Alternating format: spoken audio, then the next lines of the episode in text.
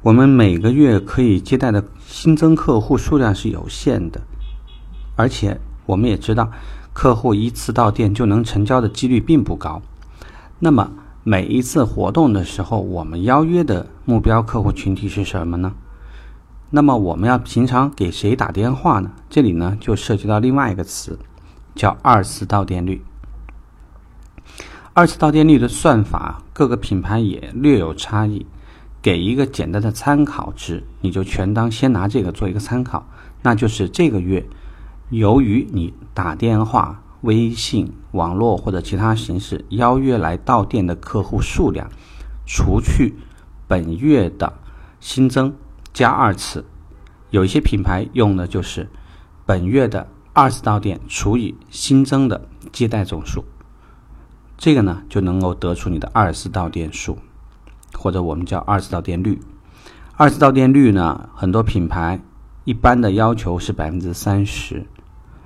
那可能你会有感兴趣的问题，就是为什么我们要做二次到店呢？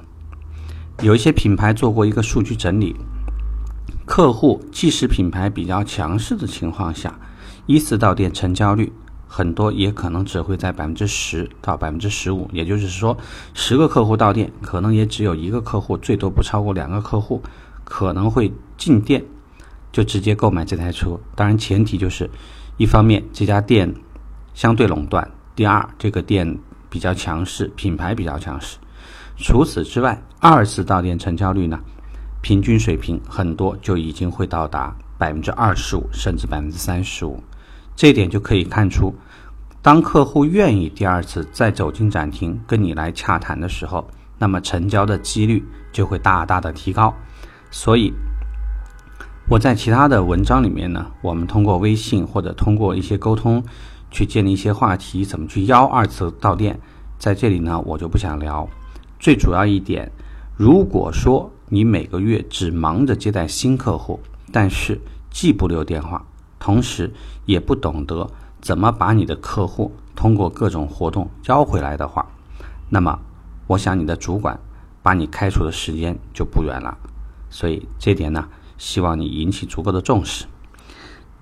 点赞呢是一种美德。如果你觉得节目对你有帮助，希望你在节目后面呢点一个赞。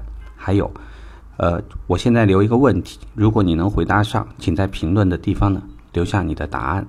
然后留下你的邮箱，我会给你找一份有关于二次到店邀约的这个相关的资料，可以给你参考一下。我的问题是：二次到店率最佳的状态是多少？A 百分之三十，B 百分之六十，C 百分之九十。如果你有答案的话，那你留言给我。拜拜。